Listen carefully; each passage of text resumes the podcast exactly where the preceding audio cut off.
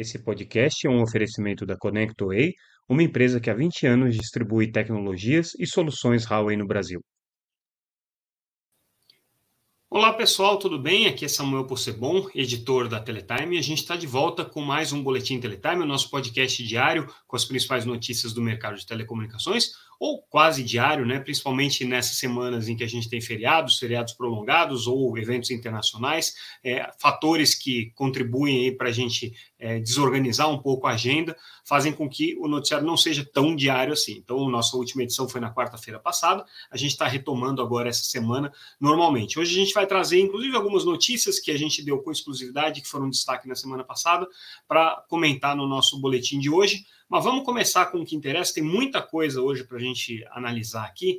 É, vamos começar com as notícias que foram destaques nessa segunda-feira, no dia 17. Só um parênteses, lembrando que se vocês é, têm algum tipo de necessidade de ter notícias frescas e no dia sobre aquilo que a gente está publicando e é, eventualmente esse podcast não está disponível, Lembrando sempre que vocês podem se inscrever para receber a nossa newsletter diretamente no seu e-mail pelo site www.teletime.com.br. Entra lá no site, lá não para, tá? Lá a gente está é, sempre que for é, algum dia útil e que tenha notícias é, relevantes, a gente está publicando, tá? Só final de semana que normalmente a gente para é, e às vezes nem isso, tá? Então é, dependendo aí da necessidade de vocês, só dá uma checada no site que vocês vão ver as notícias fresquinhas. Mas aí, agora retomando para o que interessa mesmo, e o que foi destaque nessa segunda-feira, é notícia, notícia que a gente trouxe em primeira mão, tá?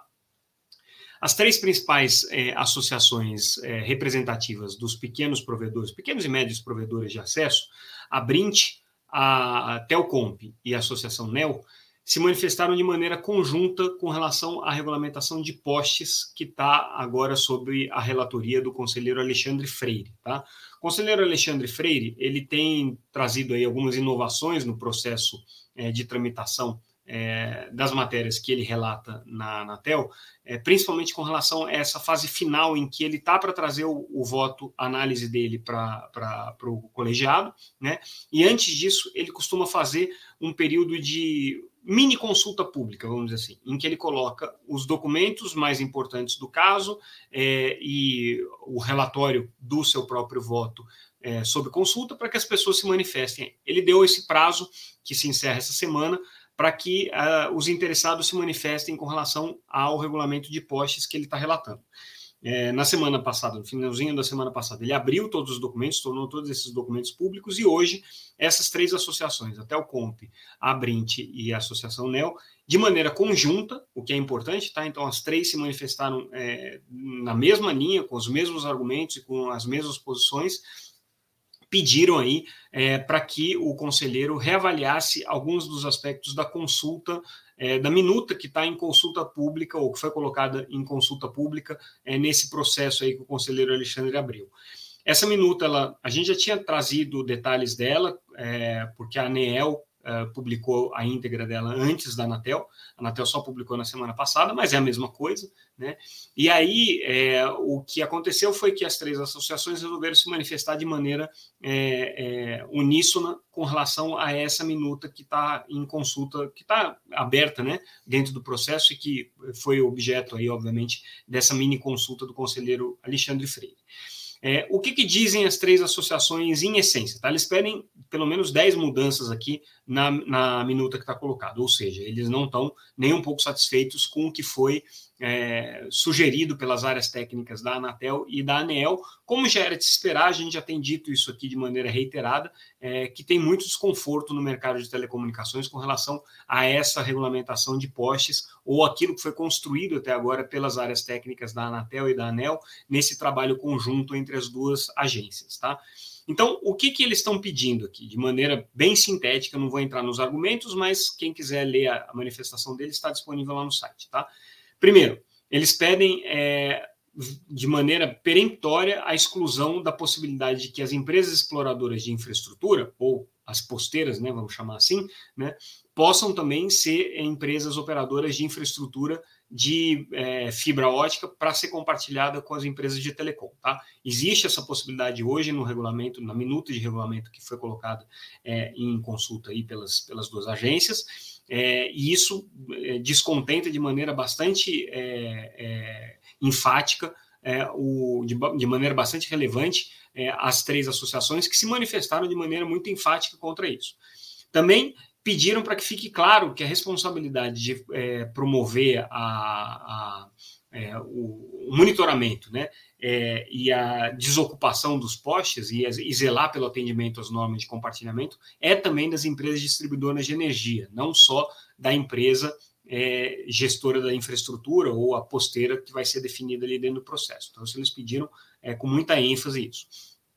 Também pediram que é, o, as empresas de telecomunicações que, de alguma maneira, se voluntariarem, né, se prontificarem a fazerem o processo de reordenamento do poste de maneira voluntária, né, sem que isso esteja necessariamente incluído no plano de recuperação de postes, ou seja, é, projetos proativamente apresentados ali, é, tenham prioridade na fixação dos seus pontos de fixação. Isso não está, esse incentivo não está dado na regulamentação atual, segundo as associações, e elas pedem mudança nisso. Depois, elas também são contra o percentual mínimo de 2% da base de postes a ser é, reordenada anualmente. Tá? Elas acham que esse número não pode estar estabelecido, ele tem que ser sempre discutido é, pelo Comitê de Regulariza Regularização Intersetorial, é, e aí, a partir de critérios específicos, aí ele sim é, seria implementado, mas estabelecer de cara os 2% pode gerar distorções, segundo as associações. É, eles também estão pedindo, é, de maneira conjunta, né, é, que haja é, um rateio entre setor de energia e setor de telecomunicações com relação à responsabilidade é, de, e o custeio da, da recuperação dos postes. Tá? Então, eles acham que essa responsabilidade não pode ficar só com as empresas de telecomunicações, a responsabilidade de pagar por esse é, reordenamento dos postes, só com as empresas de, de, de telecomunicações. Também estão sinalizando aqui que não são favoráveis a que o valor de R$ 5,29 seja é, um, um, valor de referência para o ponto de fixação do poste. Eles pedem que seja um teto, né, justamente para poder ter margem para baixar e para que as empresas de energia não tenham um incentivo para aumentar os valores nos casos que o valor é abaixo de 5,29. Né? É, e é, são contra que as empresas posteiras, né, as gestoras aí da infraestrutura de poste, possam cobrar pelos passivos de rede de telecomunicações que são instalados também nos postes, como caixa de passagem, é, é caixas de, de divisão é, de fibra, amplificadores, enfim, todos os equipamentos que são instalados ali como parte da rede é, é, e que hoje não são cobrados, né, poderiam ser cobrados aí conforme os novos regulamentos das agências. Então, é, de maneira geral, esses são os comentários, eles estão muito críticos a esse regulamento que, que foi proposto aí pelas áreas técnicas da ANEEL e da Anatel, que o conselheiro Alexandre Freire vai é, discutir na próxima reunião do Conselho Diretor da Anatel no dia 24, tá? É uma reunião extraordinária só para tratar dessa matéria. É, depois tem a reunião no dia 26, que é a reunião ordinária, que vai tratar de outros assuntos aqui é, possivelmente até do caso Winit, que também está sob a relatoria do conselheiro Alexandre Freire, mas está agora com pedido de vistas é, do conselheiro Vicente Aquino. É, mudando de assunto, agora saindo do âmbito regulatório, entrando no marketing, é, a TIM anunciou um, uma estratégia muito interessante de é, briga é, para adquirir clientes de 5G das outras operadoras. Tá? Então, o que, que eles estão fazendo? oferecendo um período de test drive no eSIM. Quem tem celular com, com uh, capacidade de ativação do chip virtual, né, o chip é, chamado eSIM, que é o chip eletrônico, é, pode habilitar durante um período de um mês uma conta virtual na TIM e fazer a, a experiência de uso da rede da TIM, né, inclusive com, com, uma franquia é, generosa aqui que a TIM está oferecendo durante esse período de teste, né, uma franquia é, de, de 30 gigabit, gigabytes por, por mês de internet grátis. É, e aí é, a ideia da TIM é que os usuários possam ter a experiência de utilizar a rede da operadora e ao final desse período, obviamente, se convertam em clientes da, da TIM. Então, dentro dessa estratégia de uma operadora roubar é, clientes da outra, que hoje basicamente é, é, o do que vive o mercado móvel, né? Uma operadora tirando o cliente da outra, porque não tem mais muito para onde crescer. É, a TIM está fazendo isso e, segundo ela, só ela consegue fazer isso por enquanto. Né? Então, é uma, uma estratégia bastante agressiva de tentar roubar, dando uma degustação da sua própria rede. E, obviamente, isso aqui é, vai ser uma ferramenta utilizada também por muita gente que tem interesse de é, é, ter um pouco mais de franquia, ter um pouco mais de, de gigabytes disponíveis aí para utilizar no mês. Claro que o inconveniente é que, ao fazer isso, né, a pessoa está é, tá imediatamente dando seus dados para a TIM para que a TIM possa fazer um esforço de venda. Então, aí, se a empresa é, tiver interesse de procurar esse consumidor, vai, né, obviamente, insistir ali para que ele se torne cliente. Mas, né, tudo tem, tem o seu preço. Os 5 gigabytes por mês que a, que a TIM está oferecendo para as pessoas fazerem a degustação, tem aí esse, esse custo né, embutido, que é o custo do seu compartilhamento das informações, para que a TIM possa tentar é, te converter num cliente dela. Mas muito interessante essa estratégia deles, tá? Uma mudança aí é, bastante, bastante significativa é, do ponto de vista de marketing na briga pelo cliente 5G. Falando em TIM, é, outra notícia que a gente traz é que o grupo KKR finalmente fez uma oferta vinculante, né, uma oferta firme para comprar infraestrutura é, de redes de, fi, de, de, de é, fibra da, da, da, TIM na Itália, né, isso não tem nada a ver com o Brasil, mas está é, propondo aí a compra dessa infraestrutura, né, é, que é a, é a rede segregada, né, muito parecido com o que eles fizeram no Brasil, separando é, a TIM por exemplo, da rede da, que hoje está com a iSystem, né? É o que eles estão fazendo lá, fazendo essa, essa separação estrutural. E aí há o grupo KKR, o fundo KKR, que já estava né, namorando aqui essa, essa proposta, né? É, fez então essa oferta firme aqui. Tá? É, isso aí inclui não só a FiberCop, né, que já estava, que já tinha sido é, anunciada, mas também é, uma fatia na operadora de infraestrutura internacional Sparkle, né, também da TIM, né, é, que recebeu aí uma oferta separada por isso. Né? Então, além, além do, da, da rede é, da própria é, TIM na Itália, também essa rede de cabos submarinos está aí sendo objeto agora do interesse da, da é, do fundo KKR.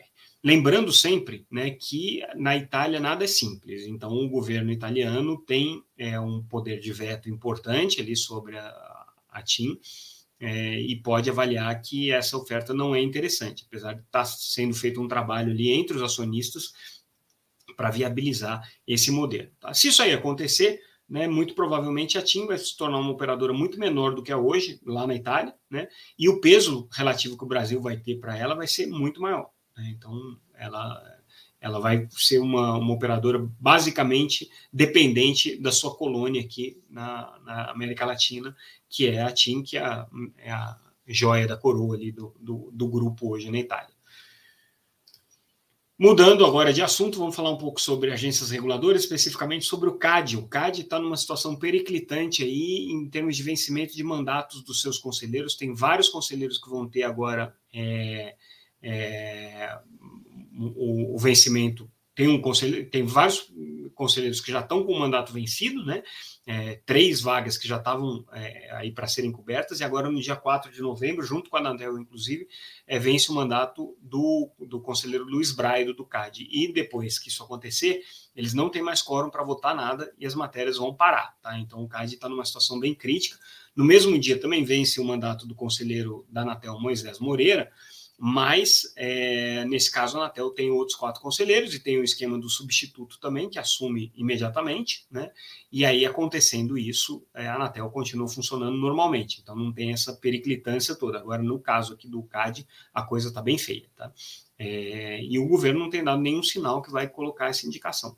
CAD tem sido, nos últimos anos, muito objeto de interesse de composições políticas do Centrão, é, teve indicação aí do, do no, no, passado recente do PP, então é um órgão que está aí no, na, na, mira né, é, dessa composição política que o governo está procurando fazer. É, e que tem afetado, inclusive, o setor de telecomunicações, né, não é segredo nenhum que existe hoje uma disputa é, política para é, indicação do próximo conselheiro da Anatel. Né? É, tem um nome colocado já na mesa aí pelo, pelo PP, que é, aliás foi é, presidente já da, da EAC, né? É, e foi diretor da Telebrás. Então, esse é um dos nomes que está cotado aí no mercado. Tem nomes internos da Anatel que estão sendo é, é, ventilados aí, possibilidades, nomes mais ligados ao PT, mas tudo indica que a Anatel vai continuar sendo incluída aí na negociação política entre o Poder Executivo e o Legislativo. Tudo indica que é isso que vai acontecer, e o CAD também não está diferente aqui nesse caso. Estudo da Speed Test, divulgado, Speed Test é a Ookla, né? É, divulgado nessa segunda-feira, dia 16. É, esse estudo mostra que a velocidade da banda larga no Brasil cresceu na banda larga móvel 50% de um ano para o outro, tá? E agora está numa média de 47 megabits por segundo. E no caso da fixa subiu um pouco menos, 19%, mas ainda assim muito relevante é, e a velocidade média de 132 megabits por segundo. A matéria detalha ali como é que está a velocidade em cada uma das regiões, eu não vou entrar no mérito aqui, mas é importante que tem sido observado aí esse, esse salto de velocidade mês a mês, né, pela, pela, pelas medições que são feitas pelos mecanismos de crowdsourcing, como é o caso aqui do speed test. Falando um pouquinho do mercado de satélites, é, a semana passada a gente teve o lançamento dos dois primeiros satélites da constelação Kuiper, é, da Amazon, que vai ser a grande concorrente da Starlink. Boa notícia é que até agora os satélites estão funcionando perfeitamente, segundo a Amazon. Tá? Então, isso aí é o primeiro, a primeira etapa que tinha que ser cumprida aí nesse lançamento desses dois é, satélites de teste. Cumprida aqui, passou com louvor, tá? por enquanto sem problemas. Tá? É, Outra notícia que a gente traz ligada ao setor de satélites é a nomeação do CEO definitivo da SES, que é a principal operadora de satélites do mundo hoje. É, até então, ela estava sendo presidida pelo Rui Pinto, que é um brasileiro, é, que ocupava ali a direção de é, é tecnologia da empresa. E aí agora saiu a indicação já a partir para valendo, valendo a partir de 2024 do Adel Al-Saleh, que foi executivo é, da Deutsche Telekom na Europa, então é um executivo que tem aí uma, uma certa experiência na área de telecomunicações, passou também pela, pela T-Systems, né, que inclui a Deutsche Telekom, é, também foi executivo em outras empresas aí da área de, de tecnologia, e agora assume a SES, vai ter o Rui Pinto como seu é, conselheiro né, até meados do ano que vem, né, e é, até então, o Milton Torres, que também é brasileiro, continua como CTO da, da SES. Então, essas são as mudanças aí pela qual a operadora está é, passando nesse momento. Aí eu trago uma notícia que tem a ver com é, o, o, o, nosso noticiário da semana passada. Tá? É, uma notícia importante que a gente trouxe na semana passada é, foi com relação à revisão né, dos parâmetros de velocidade né, que, que estavam sendo estabelecidos pelo MEC né, com relação à banda larga móvel. Tá? Então, é, o, com isso, né, o mercado de satélites é, passou a ter uma respirar aliviado e a gente vai trazer agora nessa terça-feira no nosso boletim é, uma informação que eu estou adiantando aqui em primeira mão para vocês que é o fato de que o Ministério da, da, das Comunicações já está com uma, um request for information é, junto às operadoras de satélite, já com os novos parâmetros do GESAC. Tá? Então, é, já traz aí uma, uma novidade com relação a essa, essa licitação de satélites aqui. Por isso que a gente está adiantando aí essa informação. É, Outra notícia que a gente deu na quarta-feira passada, com relação ao valor das ações da Oi, eles foram cobrados pela B3 com relação ao valor abaixo de um real, e aí o que a Oi disse é que aguardem a recuperação judicial, a hora que essa, é, essas condições forem enviadas ali para a justiça que hoje conduz né, o processo de recuperação judicial e forem aprovadas, a tendência é que as ações da Oi se recuperem e fiquem novamente acima de um real. Mas, de qualquer maneira, a B3 deu até março do ano que vem para a Oi é, resolver esse problema aí com o valor da sua ação, que hoje ela está sendo é, vendida aí a um valor muito baixo, né, e não é do interesse da B3 ter uma ação é, tão fragmentada assim. Ela poderia fazer outras coisas, como, por exemplo, é, agregar ações, né, é, que é um procedimento que, que, as operadoras costumam fazer, mas nesse caso especificamente a Oi não sinalizou que vai fazer isso, não. Está dizendo só que é para esperar aqui o plano de recuperação judicial, que ela está confiante que o valor da ação vai voltar a subir. É, nas quarta-feira passada, a gente trouxe também é, uma informação é, importante com relação ao desligamento do conselheiro é, Moisés Moreira, é, da, da Anatel. Como a gente mencionou agora há pouco, né? O mandato dele está terminando no dia 4 de novembro. Ele já se despediu do GAISP, que é um dos grupos aqui que ele coordena, né, dentro da Anatel. O GAISP é responsável pela implementação dos compromissos de 5G. E é, o conselheiro Moisés Moreira indicou né, ao presidente da Anatel, Carlos Baigorre, que é, colocasse no seu lugar, ali como presidente do GAISP, o conselheiro Arthur Coimbra, que tem acompanhado o trabalho do GAISP desde o começo do ano, né, seria o candidato natural, como secretário de telecomunicações é, na época do governo Bolsonaro, ele participou ativamente do, do é, da elaboração do edital de 5G, conhece muito bem essas metas, enfim, tem muita familiaridade com o tema. Mas, ao que parece, não está tão simples assim essa indicação. Tá? Então, o conselheiro Moisés Moreira fez esse, esse pedido para o presidente da Anatel, cabe ao conselho diretor da Anatel decidir quem vai ser o presidente do GAISP e não está decidido ainda. E, e, essa é a surpresa, tá? porque seria uma decisão bem trivial, mas, ao que tudo indica, tem alguns interesses aí políticos é, querendo é, entrar em jogo, entrar em cena nesse aspecto, o que é bem complicado, né? Porque o GAISP é uma entidade que ela tem que funcionar é, independente de qualquer interesse político, porque ela gere uma política, ela implementa uma política pública com dinheiro das operadoras e ela tem que funcionar da maneira mais é, é, eficiente possível, para que o dinheiro seja né, é, sobre e seja suficiente para implementar essas metas. Né? É do interesse da União, inclusive, que sobre, né? Porque se sobrar, o dinheiro volta para a União. Então, qualquer processo de interferência política aqui no, no GAISP é complexo, tá? E a gente já está vendo isso acontecer no GAP também, que tem né, é, algumas movimentações aí nesse sentido. A gente até mencionou agora há pouco, né? Um ex-presidente do, do, do, da, EAE, da EAC, né? Que foi a entidade é, responsável por implementação das metas de educação é, que agora está sendo cotado aí para ser é, conselheiro da Anatel, então né, tem, tem aí muita movimentação política em torno dessas entidades que não deveriam ter, né? Essa é a verdade e está acontecendo. A gente vai tentar saber um pouco mais aí trazer para vocês uma análise um pouco mais completa. Por enquanto eu estou vendendo a pauta para vocês e não o resultado da pauta. Mas não está simples isso aí não. E aí, para a gente fechar o nosso boletim de hoje, outra notícia da semana passada, é, destacando a nomeação do Conselho Superior de Cinema, apesar de cinema né, ser o nome do conselho, ele que rege toda a política audiovisual, tá? Então isso tem interferência no mercado de streaming, de TV por assinatura, é, lembrando que é o dinheiro das operadoras de telecomunicações que subsidia é, esses mecanismos de fomento para o audiovisual. Né?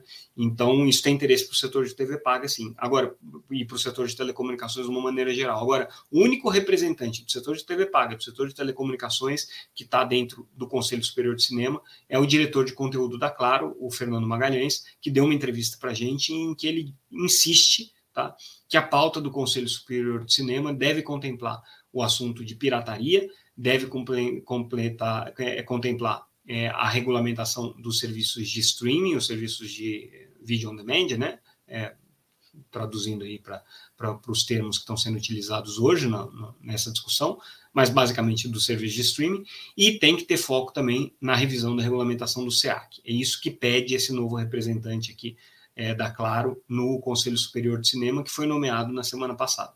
E que tem como característica né, buscar uma paridade é, regional, uma paridade de gênero dentro do conselho.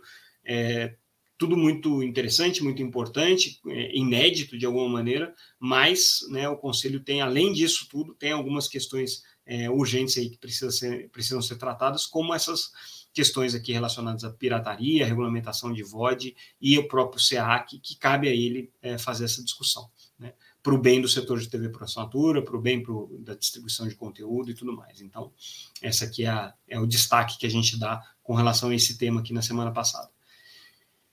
E com isso, a gente encerra o nosso boletim. Ficamos por aqui. Amanhã, com certeza, a gente volta com mais um Boletim Teletime. Obrigado, pessoal, pela audiência. Até mais. Tchau, tchau.